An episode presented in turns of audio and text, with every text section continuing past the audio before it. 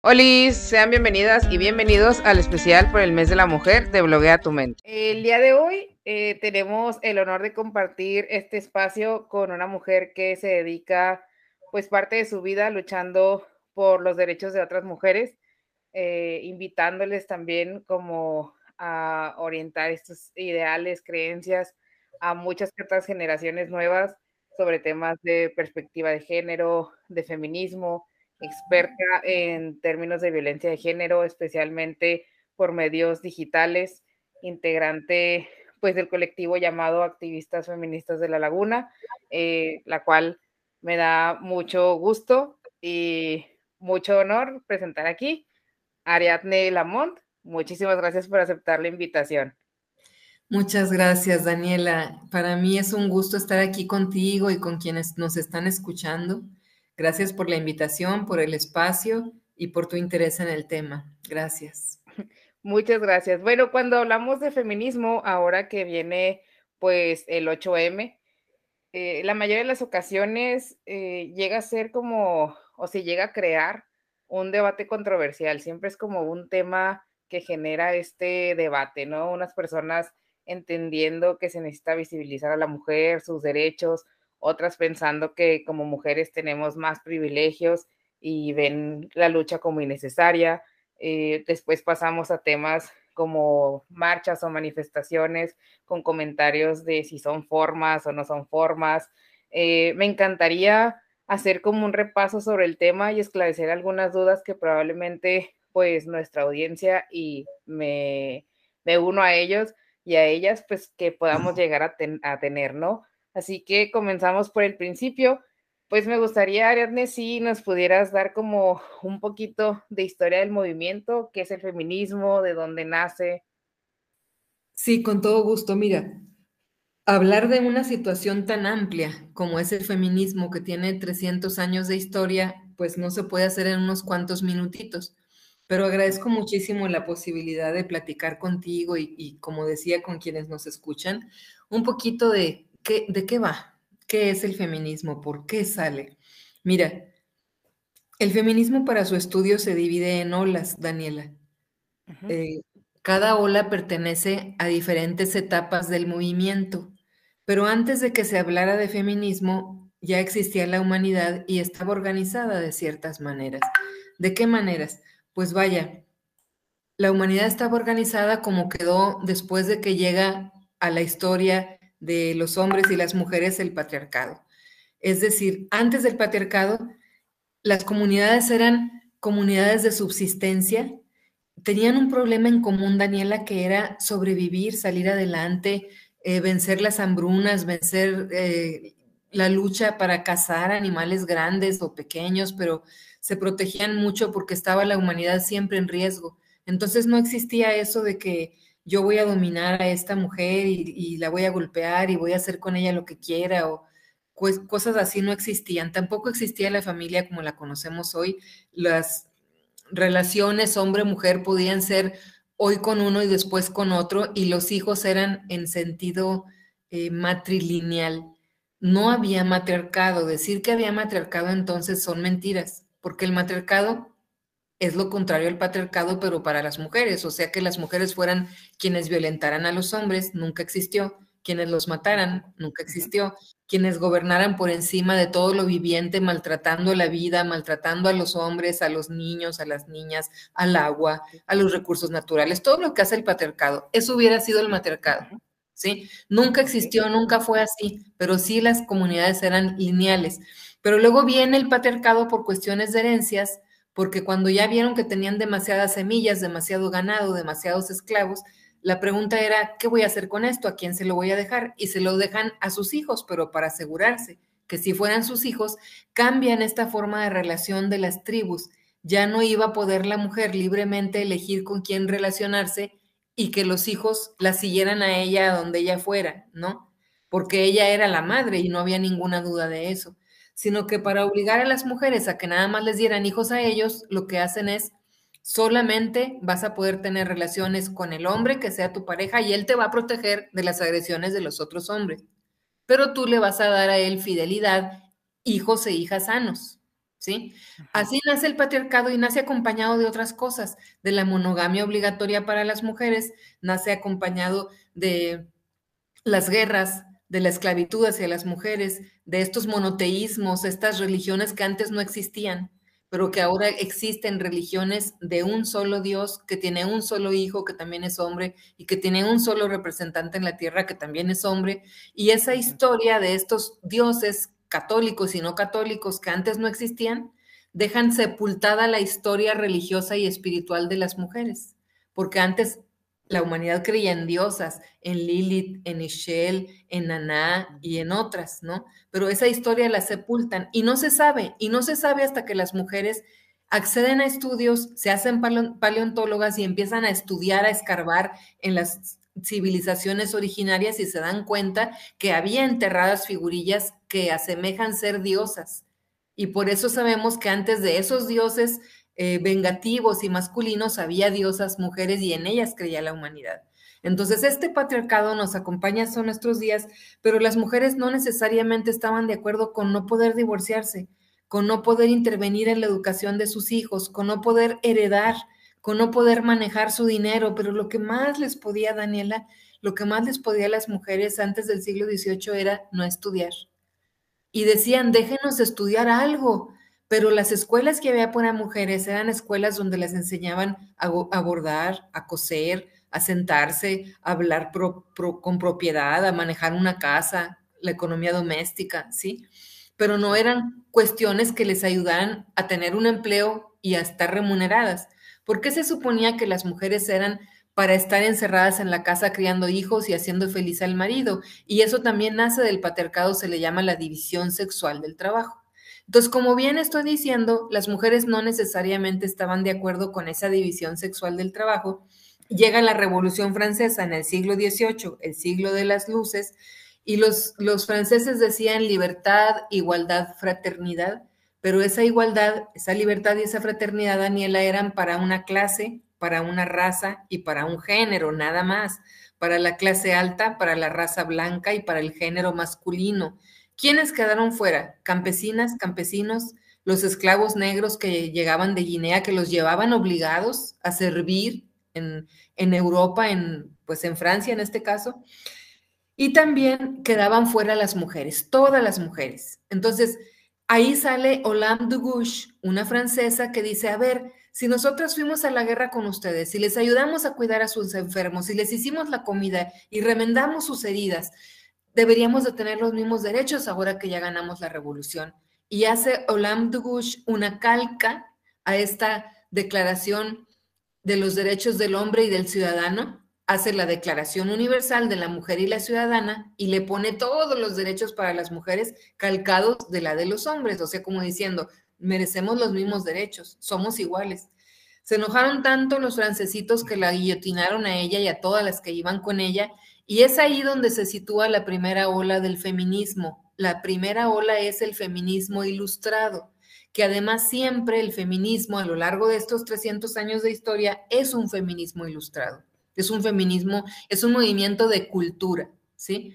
De, que está basado en derechos humanos. Luego llega el siglo XIX, al que se le conoce de muchas maneras, fue el siglo de los nacionalismos, donde nacían las naciones ya concretamente. Eh, en el siglo XIX tenemos la segunda ola del feminismo y eran las sufragistas. El trabajo de las sufragistas duró 100 años, querida. Y en esos 100 años, no crees que la andaban como loquitas diciendo que querían votar. Sí andaban gritando que querían votar. Y sí iba la policía y las agarraba y las golpeaba y las metían a la cárcel y las alimentaban a la fuerza. Sí existió eso. Pero aparte de eso, las mujeres en el siglo XIX decían, a ver, ¿por qué tenemos que trabajar 16 horas diarias? Queremos trabajar nada más 12, escúchenos. Queremos trabajar nada más 12 horas diarias. Algunas dijeron eso, hilanderas y bordadoras, y los dueños de las fábricas las encerraron con llave e incendiaron esas fábricas, ¿no? Pero también estaban en contra de la esclavitud, es, decían, es decir, estas, estas mujeres sufragistas, aparte de luchar por el voto, luchaban por los derechos laborales de las mujeres y luchaban porque la la esclavitud fuera abolida, no lo veían como un orden natural como si lo veían los hombres blancos. Ellas decían, no, porque nosotras somos tan esclavas como ellos. No queremos que exista la esclavitud de la, de la, población negra porque son como nosotras, no los dejan hablar, no los dejan estudiar, no los dejan hacer una vida. Entonces ellas defendían mucho la abolición de la esclavitud. Pero había otra causa por las que las feministas luchaban y era que no trabajaran las niñas y los niños, porque trabajaban en las minas como tenían un pequeño tamaño, como sus manitas eran más pequeñitas, los metían a las minas, a que se metieran a los huecos, a los túneles, a sacar el oro, la plata, todo lo precioso que podían sacar de una mina, con lo que los niños y las niñas se enfermaban igual que los mineros de silicosis y de todas estas enfermedades por estar respirando los humos que hay allá adentro, ¿no? Eran vidas muy sacrificadas y ellas estaban en contra de esto. Es decir, ¿qué nos va perfilando esto? El feminismo desde que nació fue un feminismo que pensó en la paz, en los derechos humanos, no solo de las mujeres, también de los hombres, en la abolición de la esclavitud, en los derechos y protección de la infancia. Y cuando la gente dice, feminazis, deberían de ir a lavarse la boca con jabón porque el nacional esta cultura de los nazis que es este el nacionalismo es completamente contraria a los derechos humanos, que era como como la cultura que abraza el feminismo, ¿no? Esa es la segunda ola. Después vienen los años 60, la tercera ola, que es donde se están luchando las mujeres con que dejen de violar a las mujeres y a las niñas, con que dejen de golpearlas y con que tiene que haber aborto libre, eh, seguro, gratuito para las mujeres, ¿no? Son los derechos del cuerpo. Y esa es la tercera ola. Más o menos se da en todo el mundo en las mismas fechas. Y la cuarta ola que estamos viviendo ahorita son las chiquillas en la calle. Son las, las muchachitas, las jovencitas, el, el, pañuelo verde, lo que gritan, las manadas enormes. Mira, yo te puedo decir que desde que estoy joven estoy manifestándome en la calle por los derechos de las mujeres y a veces éramos más las mujeres que, que convocábamos a la marcha que las que iban. O sea, a veces marchábamos nueve personas, doce personas. No como ahora que mañana es la marcha aquí en, en Torreón y van a, esperamos que salgan muchas. La última marcha que tuvimos en la calle antes de la pandemia fueron más de tres mil mujeres que estuvimos marchando de Lerdo, tu tierra, luego pasaron a Gómez y luego llegaron a Torreón y nos unimos las de Torreón y luego ya están viniendo también del otro lado de Matamoros y de Madero, están viniendo también a marchar acá. Entonces es cada vez un movimiento más grande, más fuerte. Sí le faltan cosas como que a nuestras jóvenes las tenemos que formar, Daniela, les tenemos que enseñar que el feminismo no odia a los hombres, sino que señala a los hombres como causantes de nuestra opresión, pero que también ellos son oprimidos por el sistema capitalista y por el mismo sistema patriarcal. Nosotras queremos que los hombres se den cuenta de que ellos también son víctimas de otra manera, porque los de los privilegios son ellos, no es cierto que las mujeres tengan privilegios. Hay un marco protector de los derechos de las mujeres en leyes, porque justamente las mujeres es la parte más desbalanceada. Aquí están los hombres, acá están las mujeres. Ellos les pegan, ellos las humillan, ellos les quitan a los hijos, ellos nos dejan, no dejan que ellas vean a los hijos, a ellos los protege el Estado por la solidaridad de género y el pacto patriarcal, Daniela, no lo quieren romper el pacto patriarcal. Entonces, aunque hay muchas leyes que protegen los derechos de las mujeres, en realidad ahí están en la letra, pero en los hechos son pocas veces que se hacen realidad. Y por eso tenemos que estar a duro y dale con nuestros derechos y con ese marco protector, porque si los dejamos, nos lo quitan. Derecho que no se defiende, derecho que se pierde. Fíjate qué trabajo tan grande. Primero tenemos que estar luchando como locas para que nos reconozcan nuestros derechos porque nadie nos los ha regalado. Son producto todos de una larga lucha. Y después tenemos que estar cuidando que no nos los vayan a quitar, porque si nos descuidamos, sí nos los quitan. Ahorita habría mucha gente que quisiera que en Coahuila se dé marcha atrás a la decisión de la Suprema Corte por la cual el aborto ya no es un delito. ¿Sí? Quisieran volver a retirar esa sentencia de la Corte para que las mujeres sean criminalizadas y vayan a dar a la cárcel las que aborten. Entonces, por eso tenemos que estar pendiente de ese y de todos los derechos de las mujeres. Entonces, el feminismo es un movimiento que tiene que ver con derechos humanos, que tiene que ver con cultura, que tiene que ver con filosofía, que tiene que ver con preparación, La que se dice feminista ya se fregó porque va a tener que estudiar el resto de su vida. Siempre tenemos que estar estudiando y aprendiendo y a la vanguardia. No podemos dejar de estudiar porque entonces dejarías hasta de ser feminista. Y las feministas somos aquellas que estamos de acuerdo con la diversidad sexual, estamos de acuerdo con el aborto, estamos de acuerdo con el Estado laico. Y eso es lo que nos define como feministas, no solo para nosotras, sino para el resto. ¿Sí? ¿Te he contestado tu primera inquietud? Sí, de hecho, me parece muy interesante, digo, eh, por ejemplo, cuando yo empecé como en mi trabajo eh, con esta perspectiva de género, pues realmente siempre lo que es 8 de marzo nos cuentan pues lo que es la segunda ola, ¿no? La cuestión de las sufragistas, eh, el incendio en esta, en la fábrica. Sin embargo, me parece dos cosas muy importantes a resaltar. La primera, la definición de matriarcado, porque, pues sí, precisamente esa diferenciación, ¿no? Usualmente eh, usamos el matriarcado porque, ah, es que son puras mujeres, ¿no? En una familia, o porque la matriarca Eso no es, eso no es el matriarcado. o sea, ahorita es como que, pues tienes razón, o sea, no lo es. es totalmente ¿Cuántos hombres hemos violado? A ver, nosotras hemos echado bebidas raras al licor de los hombres para llevarnos los inconscientes y violarlos? No lo hemos hecho, ¿verdad? Tampoco nos pasamos packs de nuestros compañeros, hijos, hermanos, primos, e incluso no los vendemos en el mercado negro de la fotografía en Internet, no los prostituimos, no vamos y nos formamos en una fila y preguntamos, ¿cuánto por meterme con ese? Entonces, no somos ese matriarcado que la gente quiere. Ay, si antes había un matriarcado, no, mi rey, porque el patriarcado es una cultura de destrucción de toda la vida, no solo de las mujeres, de toda la vida, es más, hasta de los mismos hombres. Y las mujeres nunca hemos hecho eso. Y es que también esa eh, importancia, ¿no? De conocer los conceptos.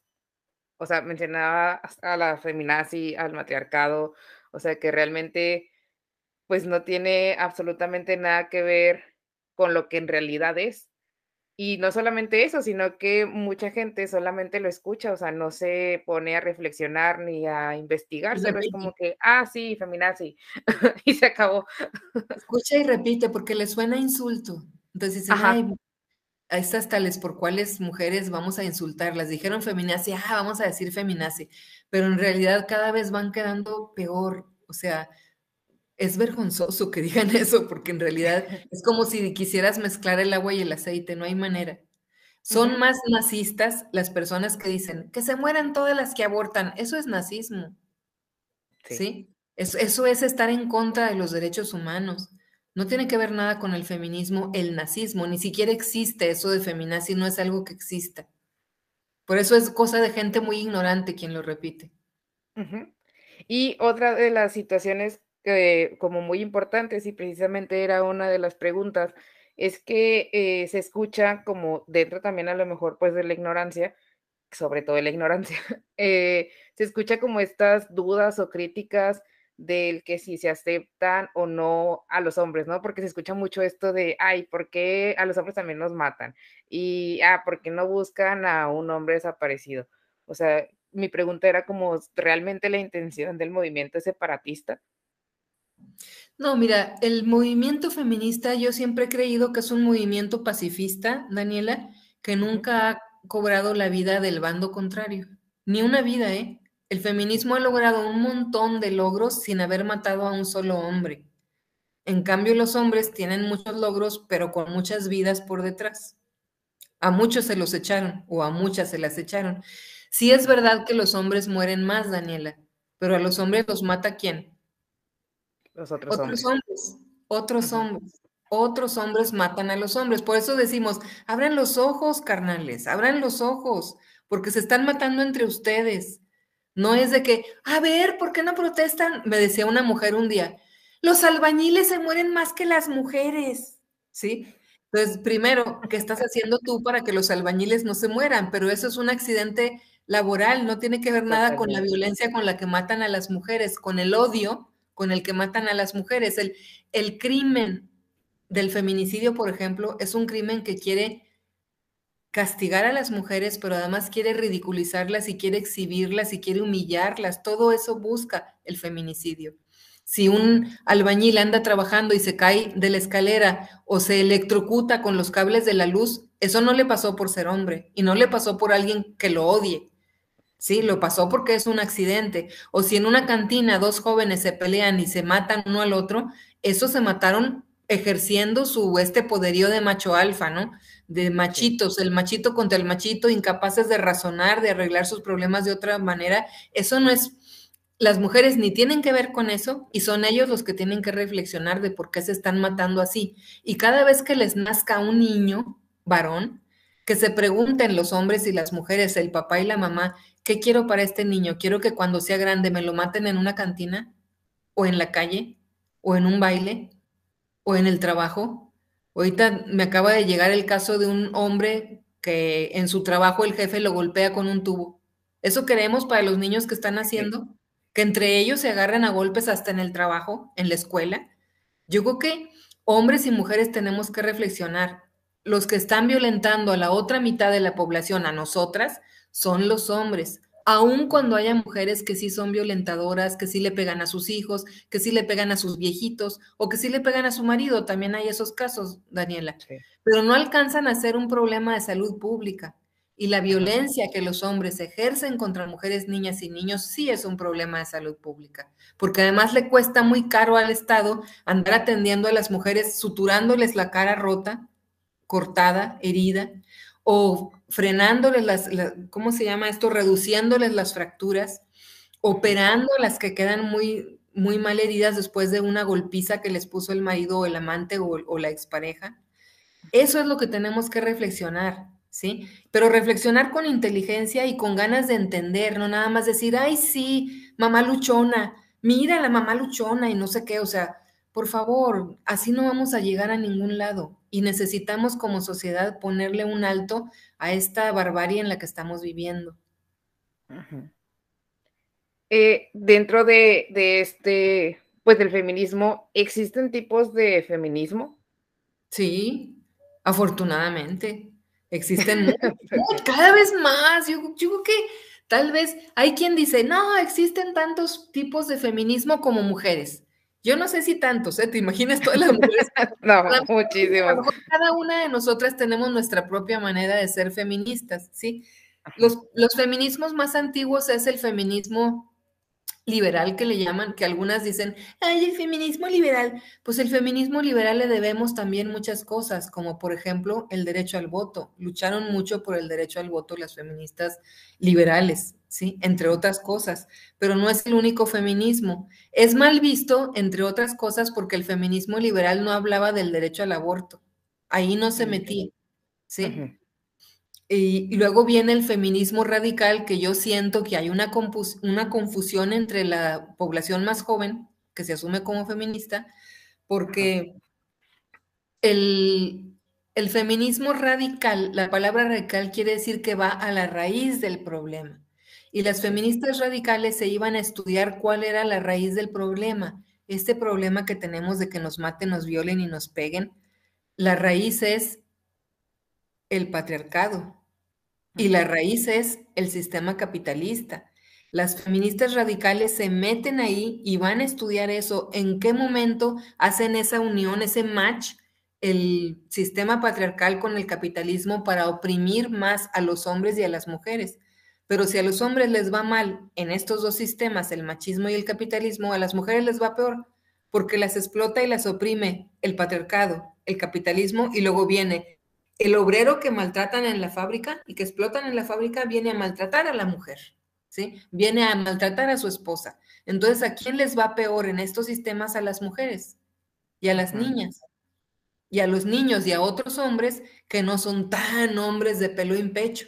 Los hombres se sienten dueños de todas esas vidas.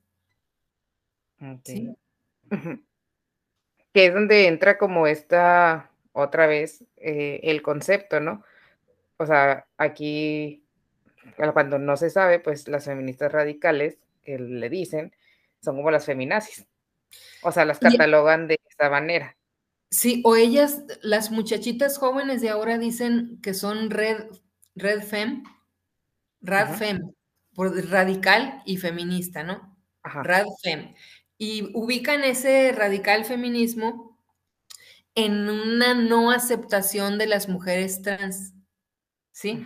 Y habemos muchas feministas que decimos, eh, chavas, las feministas radicales no son eso, ¿eh? Las feministas radicales son las que se van al estudio de las raíces de por qué tenemos esta opresión de clase y de género, ¿sí? Y hay muchos otros feminismos como el feminismo de las, de las indígenas, por ejemplo, las indígenas bolivarianas, que ellas inician otra rama del feminismo que se llama feminismo eh, radical comunitario antipatriarcal. Y es muy bonito ese feminismo porque ellas dicen, no, que no nos vengan las europeas o las feministas blancas de Estados Unidos a hablar de lo que para ellas es importante porque nosotras somos diferentes. Nosotras ni siquiera nos separamos de nuestros hombres porque sabemos que ellos son igual que nosotras víctimas del, del patriarcado y del capital. Entonces no nos separamos ni los vemos como enemigos. No tenemos esa lucha separatista como ustedes, mujeres blancas, sí. Ahora, también está el feminismo negro, que también es una belleza de feminismo y vale mucho la pena estudiarlo porque las mujeres negras empezaron diciendo, oye, tú mujer blanca, hablas mucho de derechos y de libertad y de respeto a la vida, pero tú vienes y nos oprimes a nosotras, que somos las que lavan los pisos en tu casa y cuidan a tus hijos y te preparamos la comida. Y si era cierto, ¿no? O sea, las feministas blancas de Estados Unidos podían andar en la calle con toda esta laraca académica del feminismo porque tenían quien les hiciera el quehacer en su casa. ¿sí? Y quienes les hacían el quehacer en su casa eran las feministas negras. O sea, estas negras que fueron abriendo los ojos y, y, diciéndose a sí mismas, pero también somos personas y también tenemos derechos y ellas no piensan como nosotras y se abre esta rama del feminismo negro, ¿no? Pero también hay feminismo ecológico, y, estas ecologistas, estas feministas ecologistas son maravillosas porque ellas hacen una, una unión, una síntesis entre lo que es la explotación de la tierra y la explotación de las mujeres. Y dicen que es muy semejante, muy semejante lo que le pasa a las mujeres con lo que le pasa a la Pachamama, a la madre tierra, por ejemplo. A la mujer se le golpea, se le maltrata, se le humilla, pero no tanto como para que se te muera. Ya cuando se va a desmayar o a, o a morir, ay, pobrecita, perdóname, no te va a pasar nada, ya no lo vuelvo a hacer, ¿sí? Y a la Pachamama la llenamos de basura, la contaminamos, la talamos, la ensuciamos, y cuando ya está el calentamiento global, ahora sí vamos a cuidarla y no a las mineras y todo esto, ¿no? Entonces, si te fijas, hay una, las mujeres tienen ciclos, como la madre tierra también tiene ciclos, ¿cierto? Sí. Las mujeres en el inicio de la humanidad, te decía al principio de la charla, eran las que más se metían con la tierra porque estaban ahí, estaban ahí en la cueva cuidando, alimentando, sembrando, sabían qué ciclos de la tierra era para sembrar, cuáles ciclos eran para recoger la cosecha, cuándo iban a, cuándo les iba a ir muy bien por las lluvias. Ellas conocían muy bien los ciclos de la madre tierra. Y cuando hay luna llena, por ejemplo, tú sabes qué les pasa a las mujeres que están embarazadas a término? No, pero sé que por eso se ponen el, ¿cómo se llama? El segurito, ¿no? El, segurito. El segurito se lo ponen que para los eclipses, para que no salga ah, la caradura. Pero lo que te quiero decir es que las mujeres estamos conectadas con el cosmos, con la tierra. Hay luna llena y las que están a término van a parir. Y si hay cinco que están a término, las cinco van a parir en la luna llena. ¿Sí? Y las otras lunas, la luna menguante, la luna creciente, también tiene que ver con tu ciclo menstrual. ¿Sí? Es maravilloso conectarte tú como mujer a esos ciclos de la luna y a esos ciclos de la tierra. Eso lo saben muy bien las feministas ecologistas. Y hay otra rama del feminismo que se dedica a pura salud y tienen mucha conexión con las raíces, con las plantas, con las hojitas, y te saben acomodar el chamaco cuando ya van a hacer y está chueco y está sentado, te lo acomodan y, y te saben curar de la, de la, vejiga caída y te saben curar de empacho y todas estas este, feministas que dijeron, no vamos a medicalizar nuestros cuerpos. Nos quieren medicalizar porque parimos, porque entramos a la a la menarquia, o sea, la primera menstruación, nos quieren medicalizar cuando salimos de la etapa fértil, siempre nos quieren estar medicando quién? Los hombres. y nosotras vamos a investigar de qué maneras nos podemos cuidar con cosas naturales. Esa es otra rama del feminismo, ¿sí? Y hay feministas que son académicas, hay feministas que son periodistas, hay feministas que son políticas, ¿sí? Entonces, cada vez y cada vez más hay feministas por todos lados. Lo único es que si nos vamos a asumir como feministas, que entendamos que el feminismo es un movimiento pacifista, es pacífico y que no hay nada más violento, no hay nada más exigente que la no violencia, Daniela. A veces creemos, ¿quién te va a hacer caso si no haces, si no les das con lo que ellos se merecen y vamos a quebrar? Yo, por ejemplo, que fui formada en la resistencia civil pacífica, pues yo no me atrevería a salir a la calle a quebrar nada o a pintarrajear nada. No critico a las que la, ay, perdón, a las que lo hacen. No las critico. Y si les pasa algo, voy a ir a hablar por ellas y que las suelten, ¿no?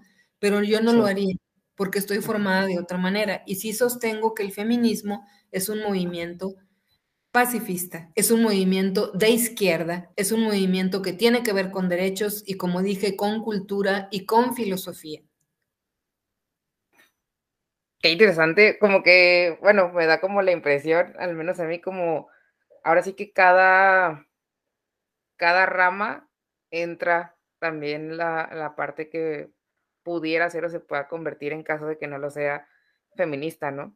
Sí, hay muchas, ¿eh? no, crees que te dije todos, porque tenemos poquito tiempo, pero eso es como para si alguien nos escucha y dice, ah, mira, yo nomás sabía que, que había liberales y radfem, ¿no? Hay mucho más.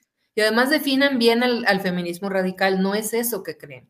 Ajá hay una parte del feminismo que sí. Sí, o sea, como que, en esta pues, ¿no? Sí, o sea, hay una parte del feminismo que dice que las mujeres trans nos quieren borrar a las mujeres. ¿Sí? Yo no comparto eso, pero respeto a las que lo dicen. Entonces, yo prefiero un feminismo incluyente que incluya a quien dice yo me siento mujer, pues a mí no se me va, no me va a pasar nada, políticamente tampoco me va a pasar nada si, si se incluye a las que se dicen mujeres trans. Pero sí es importante saber que hay una parte del feminismo que no está de acuerdo con eso y que dice que ellas solas armen su propio colectivo, que ellas solas armen su propio movimiento con sus propias reglas, pero que no se quieran meter al nuestro, porque nosotras sí somos mujeres.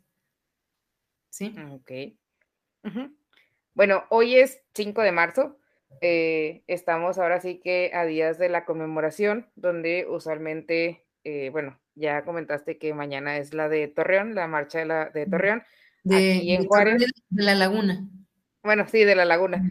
este, aquí en Juárez eh, va a ser directamente el 8 de marzo.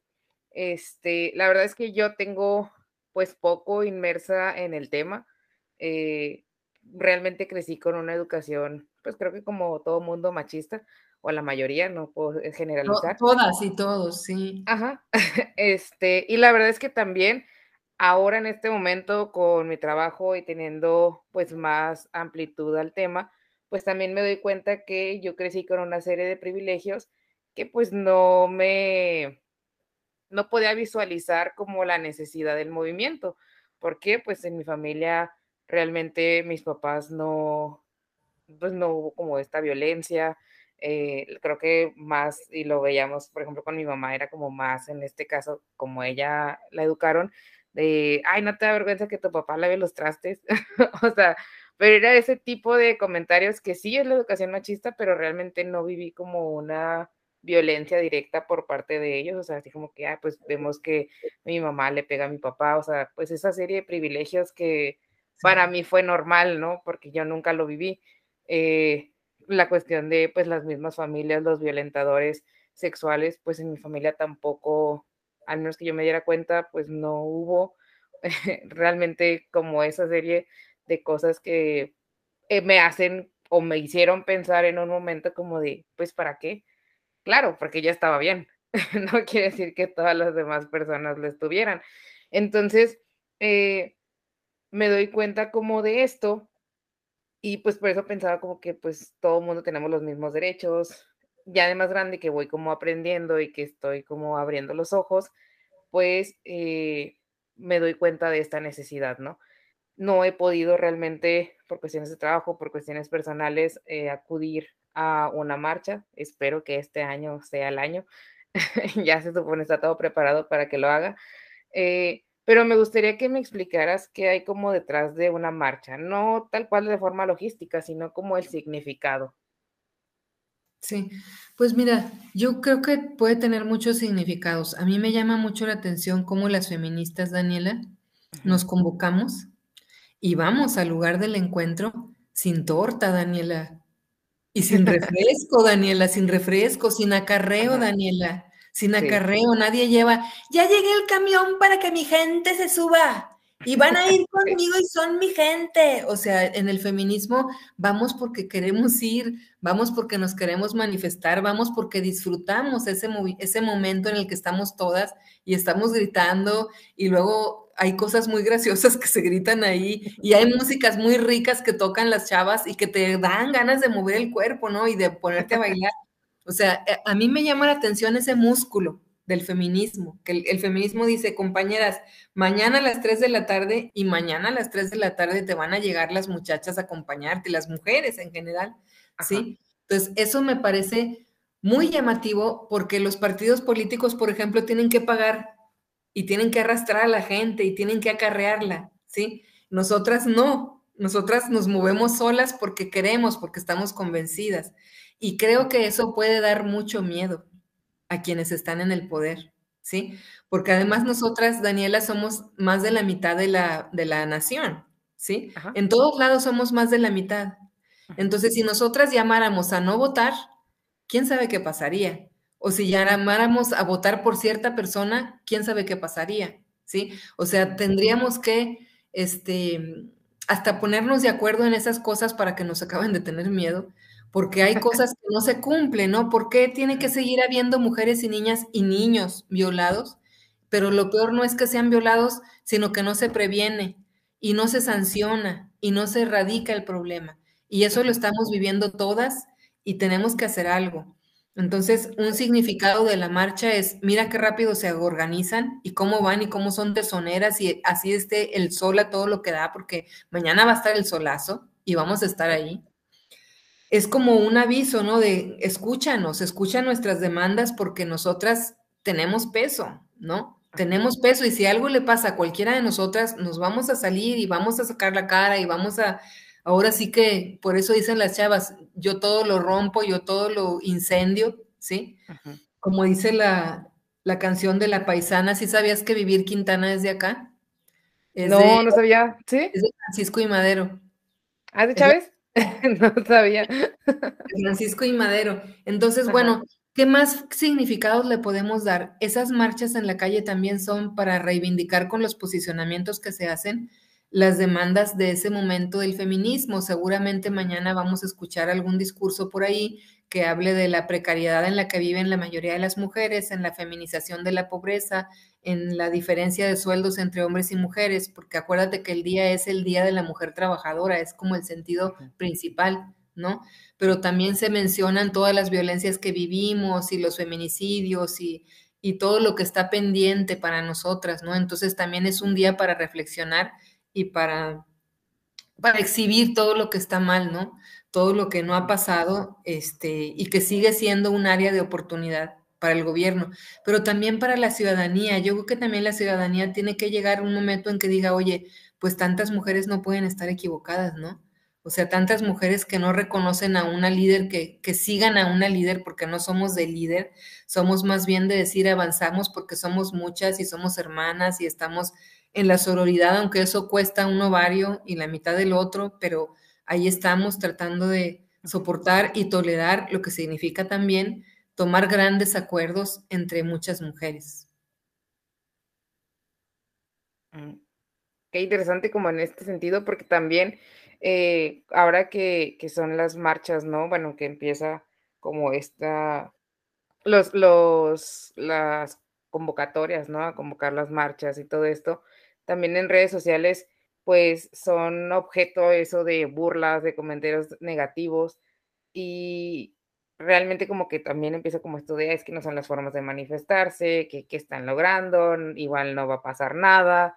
Eh, incluso mencionan como que a las mismas mujeres están en contra de las mujeres, o sea, como esa parte, y es muy importante, ¿no? Digo, sí, al igual que en todo, creo que cada quien le podemos dar un significado, pero sí, o sea, realmente ya escuchando, también me doy cuenta de eso, ¿no? Pues sí, o sea, no, no van porque les van a dar algo, no, o sea, no se junta ni se marcha porque es, ah, sí, vengan y este, no vas a perder tu trabajo, cosa que pasa mucho en gobierno. Eh, entonces creo que sí es muy importante como que el visualizar esto, ¿no?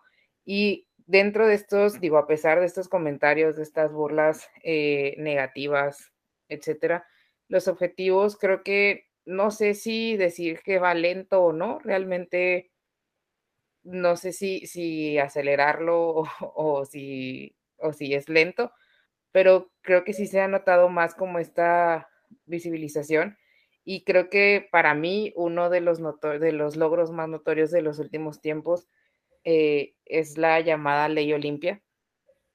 Creo que es una de, o es un, un logro muy importante, pero creo que también es muy sonado, o sea, fue algo como un boom que ya un poquito se paró y creo que aún es un poco desconocida. Eh, pero creo que eso pasa en todas las leyes y procesos legales de México, no lo juzgo tampoco. Este, ¿Nos podrías platicar un poco de ella? Mira, ahorita que dices de la ley Olimpia, por ejemplo, en Coahuila, antes de que se hablara de ley Olimpia, ya estaba tipificado el delito cibernético. Ya aparecía en el Código Penal. Y lo que vino a hacer la llamada de ley Olimpia fue que se hicieran reformas para que la ley de acceso de las mujeres a una vida libre de violencia tuviera contemplada la violencia digital en su listado de violencias, ¿sí? Y también que se añadiera al Código Penal. Las, los años de cárcel, porque eso es algo que tienen que saber los hombres que andan compartiendo packs y las mujeres, porque también mujeres comparten packs de otras mujeres. ¿sí? He tenido yo casos de esos. Lo que tienen que saber es que la violencia digital puede resultar en cárcel, de uno a seis años de prisión en Coahuila, y casi en todos lados es el mismo tiempo en prisión que pueden estar. Desgraciadamente, aunque exista la ley Olimpia, por eso te decía, todos los derechos tienen que ser vigilados para que no nos los quiten, porque está esa que se le llama ley, aunque no es una ley, son reformas a la ley y al código, pero se le llama ley Olimpia, pero no pasa nada. O sea, cuando hay muchachitas que fueron exhibidas en fotos o en videos por sus parejas o exparejas, van y denuncian al Ministerio Público y el Ministerio Público algo hace, algo pasa que nunca llega a la policía cibernética y nunca llega a judicializarse. ¿Sí? O sea, en Coahuila hay un solo, una sola sentencia en todo el estado sobre violencia digital, una sola. ¿Sí? Entonces, y ese delito se presenta a diario. Porque además no solo es que compartan tus nudes, sino también es, si te clonan tu tarjeta de crédito, eso es un delito digital, pues tampoco progresa, ¿sí? Pero mm, yo creo que falta ahí la exigencia de la sociedad a las fiscalías para que logren integrar las carpetas de investigación y que las lleven ante el juez y que tengan sentencia condenatoria. Oh, oh Sí, en realidad sí. El clonar la tarjeta tiene razón, es una es, un delito digital. No, todo tiene que ser, no todo tiene que ver con delitos sexuales en línea, aunque a lo mejor la mayoría sí. Y desgraciadamente se cometen en contra de niñas, de niños, de adolescentes.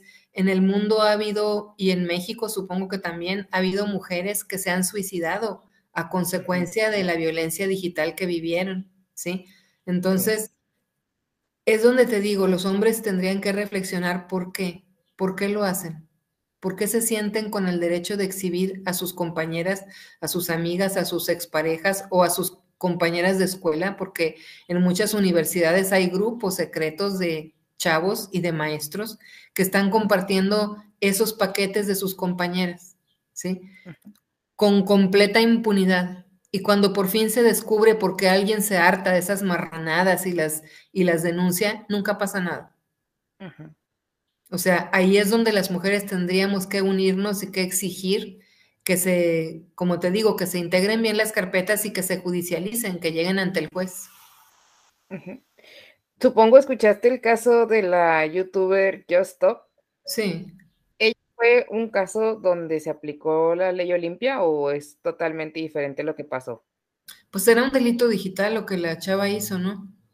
Sí. Lo que esa muchacha hizo. Y yo creo que fue correcto lo que sucedió. Ahí este, el acuerdo al cual llegaron, porque ella estuvo presa mientras que se investigaba, pero después llegaron a un acuerdo. Yo entiendo a la muchacha que se quede muy satisfecha con que quien la agredió reconozca que sí la agredió, que sí dijo eso y que hiciera esa amplia disculpa que hizo, ¿no? Porque sí fue muy racista y fue muy grosera y fue muy machista en sus comentarios y sexista. Y eso está pésimo que lo haga, si está mal que lo haga un hombre, está todavía peor que lo haga una mujer. Ok. Bueno, por último y para ir como cerrando, en redes sociales abrimos un espacio eh, en donde pues nuestra audiencia pues puede, les pedimos si podían hacer algunas preguntas o si tenían algunas preguntas eh, y para ver si tú nos podías ayudar con estas dudas. Realmente seleccionamos algunas y la primera pregunta que la mandó Hugo Nava, eh, ¿qué busca el feminismo o cuál es la diferencia del feminismo de hoy en día con lo que se buscaba antes?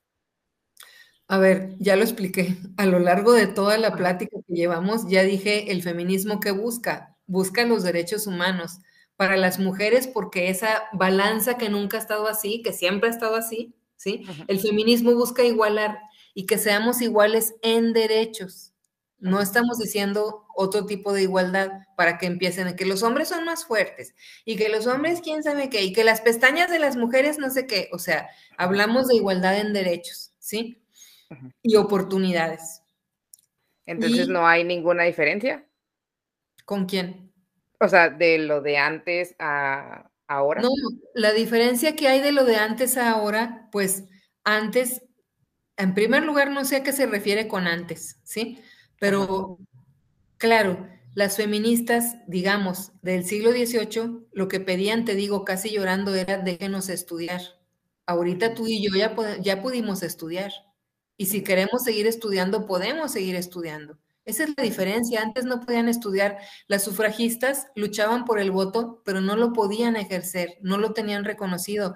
Tú y yo podemos ir a votar, incluso podemos ir a anular nuestro voto. Incluso hay quien ni siquiera valora que el hecho de que podamos votar costó la vida de mujeres y no van a votar. Esa es la diferencia. Nosotras sí podemos hacerlo sin que tengamos violencia. Si tú quisieras ser diputada, tú te preparas y te metes a un partido político y a lo mejor porque te ves muy talentosa, vas a llegar a ser diputada. los tiempos de tu bisabuela no eran así. Tu bisabuela no, no hubiera podido, aunque fuera muy talentosa, este, ser una candidata. Esas son diferencias con el tiempo de hoy. Y luego, hace, no sé, hace 20 años, todas las mujeres que hubieran sido violadas o no violadas, que no quisieran ser madres, no podían abortar porque estaban condenadas a ser incubadoras, lo quisieran o no. Y hoy las mujeres que no quieren una maternidad por el motivo que sea, pueden abortar. Y eso es mejor si no quieren ser madres para ellas y para la supuesta criatura, porque una criatura que no es amada no tiene ni caso que venga porque nomás va a venir a sufrir. Entonces, el aborto hoy es un derecho en casi todo México y hace 20 años no lo era, ¿sí? en la Ciudad de México, que fue el primer lugar, fue en 2007. Antes de 2007, ni en la Ciudad de México las mujeres podían abortar sin ser criminalizadas por tomar esa decisión sobre su cuerpo. Entonces, técnicamente la, se va cambiando conforme a las necesidades. Sí, porque unos derechos han sido alcanzados, pero otros derechos no. Mira, por ejemplo, nosotras nos casamos y nos queremos casar y nos casamos con quien queremos casarnos, ¿sí? Todavía hay lugares de México y del mundo donde las mujeres se les casa a la fuerza. Y deja tú a las mujeres, Daniela, a las niñas. A las niñas se les casa a la fuerza. Como sabemos qué es eso para las niñas, eso es una muerte segura. ¿Sí? Y además vivir la violencia todavía peor que si estuvieras en la casa paterna. Entonces, Esas son pendientes que no han cambiado. Y cosas peores, por ejemplo, aunque haya feministas desde hace 300 años, le siguen cortando el clítoris en ciertos países a las niñas. Eso es mutilación genital. ¿Sí? Eso no ha cambiado. Y esa es una deuda que tenemos. Otra deuda que tenemos es ahora lo que tienen de que las mujeres más pobres les hacen la oferta de que renten su vientre para que tengan un bebé y luego se los compren. Eso es venta de bebés. Eso es abusar de la pobreza de las mujeres y eso es otro pendiente que tiene no solo el feminismo, la humanidad completa con las mujeres y con los bebés, porque eso es una venta de bebés. Y nacen bebés con síndrome Down, por ejemplo, Daniela, y quien pagó por ellos ya no los quiere. O sea, dejan a la mujer con su hijo, así de pobre, con un hijo con discapacidad, y se van. Porque casi siempre muchos son extranjeros que vienen a los países pobres y en México lo hacen, por ejemplo, con mujeres de Tabasco, mujeres muy pobres, a las que les ofrecen dinero y las mujeres por pobreza aceptan. Ese es un pendiente, ¿sí? Para quien preguntaba qué diferencias hay de antes a ahora, ¿no? La siguiente pregunta es, eh, Arturo López, ¿cuál es esa delgada línea entre hacer un chiste y una ofensa? Si te hace sentir mal cuando lo cuentas al contrario, quiere decir que no es chiste. Y no está bien que nos andemos riendo de chistes que son ofensa para las mujeres o para quien sea, para mujeres, para hombres, para ancianos, porque siempre nos, nos gusta como ridiculizar, ¿no? A quien menos puede, a quien menos tiene la capacidad. Y si eso te hace sentir mal si lo volteas, o sea, si dices, lo estoy contando para agredir a una mujer, pero lo voy a contar para agredir a un hombre, si, si eso te agrede, claro que no es un chiste, es una ofensa. Ok, muchas gracias. Y la última pregunta la hace Katia Sarabia. Eh, ¿Cómo podemos orientar a nuestras amigas que tienen alguna confusión con el feminismo? Pues no sabría qué tipo de confusión, pero mira, no sé, yo pienso que no se trata de, de convencer a nadie, Daniela, sino simplemente decirles a las compañeras, a las que dicen, yo no soy feminista. Incluso hay quien te dice, yo no soy feminista, soy humanista. ¿Sí? Puedes decir que eres humanista, pero tu visión es parcial. Nada más está fijando en lo que tú alcanzas a ver. Y esa visión humanista que tú sientes que abarca a todo, porque dices, no estoy mencionando ni hombres ni a mujeres, abarca a todo. No, nada más estás abarcando a la mitad de la humanidad que siempre ha estado con los privilegios, es decir, a la, mitad masculina. ¿Cómo convencer a alguien de que sea feminista? Pues hablándole de sus derechos. ¿Sabes cómo? Cuando las chavas terminan una relación, la gran mayoría, ¿qué les pasa? Pues se andan muriendo de depresión, Daniela. Ah, se andan muriendo, se tiran a la cama, lloran, se van con las amigas, se emborrachan no quieren estudiar, no quieren hacer esto, o sea, se están muriendo nomás porque un fulano se fue. ¿Sí? Y el feminismo te da la fuerza para que tú no sufras porque un fulano te deja, para que tú no sufras porque un fulano te pone los cuernos, Daniela, ¿sí? Sino incluso para que lo pases este trayecto mejor, incluso para que veas que no tendrías por qué andarle echando tierra y mierda a la mujer con la que te engañaron, porque la mujer que, o sea, ya te vas con tu. ¿Sí digo la palabra o, qué? Sí, sí, adelante. con tu puta. Sí. Ajá. ¿Por qué insultamos a las mujeres? Pues si no, hubiera sido eso, si el hombre no se hubiera ido de, de alegre, ¿no? Ajá. Entonces, no enojarnos entre nosotras porque el hombre nos engañó con otra mujer, tampoco engañarnos si nos engaña con un hombre, ¿sí? La importante es decir, no quiso estar conmigo, pues va, bye, bye, o sea, la, la, vida sigue, yo no me voy a morir porque tú te vayas y yo sigo con mi música por dentro y a lo que sigue, ¿no? El feminismo no te deja que caigas en esas depresiones tan sin sentido. Si tú estás deprimida porque hay ahorita una, una guerra en Ucrania, yo te diría, carnal, tienes razón porque eso nos va a afectar a nosotras. Si tú te me deprimes porque el embarazo infantil y adolescente en México es uno de los más altos, creo que es el país más alto de la OCDE. Si tú te deprimes, por eso te voy a decir, carnal, tienes razón, porque eso es cierto, ahí están las estadísticas.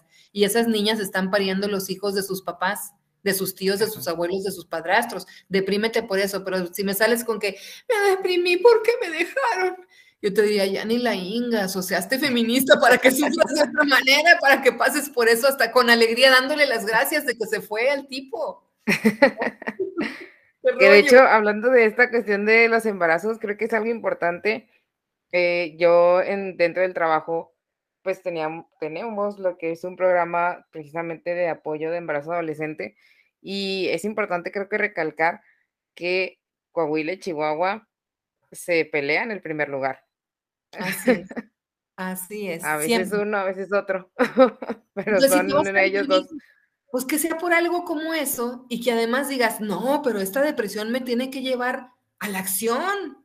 Si no, te vas a hacer vieja y arrugada por la nada. Pues si te vas a hacer vieja y arrugada, que sea por lo mucho que te reíste, por lo que mortificaste al patriarcado, ¿no?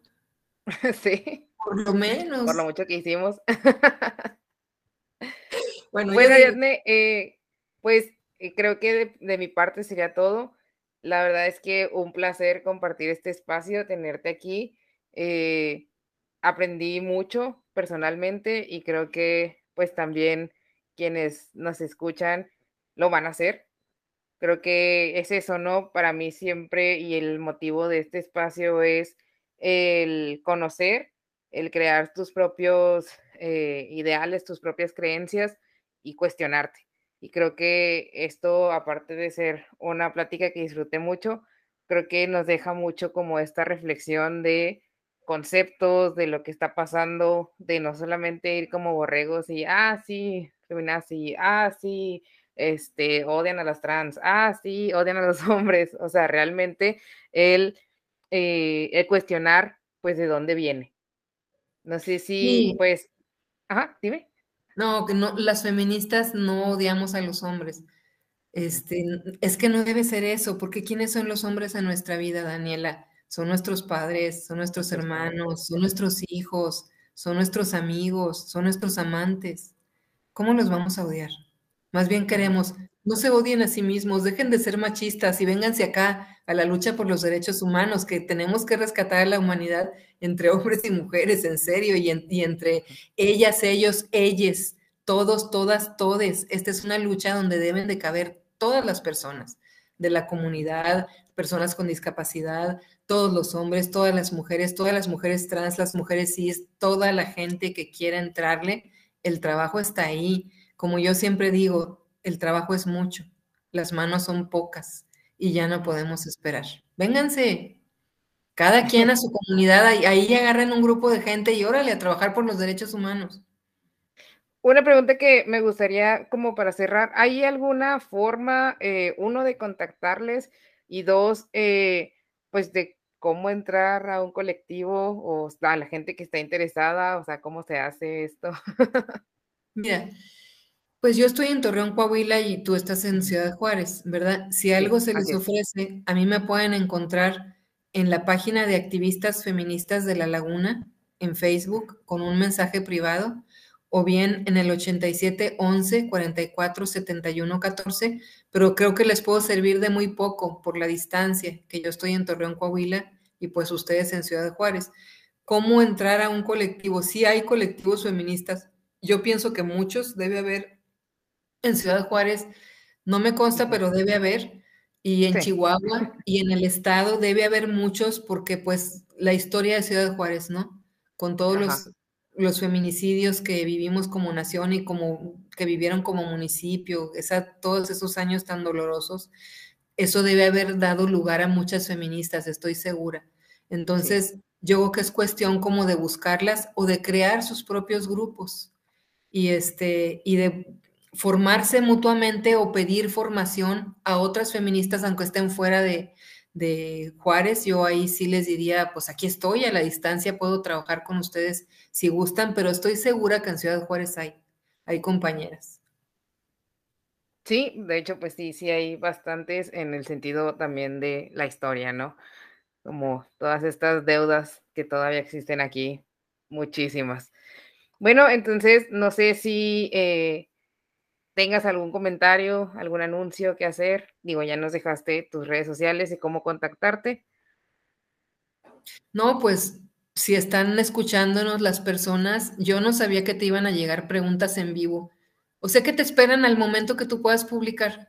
No, no, es que las ponemos, o sea, las ponemos antes. Yo lo puse como que a través de la semana y las van poniendo. Oh, ya.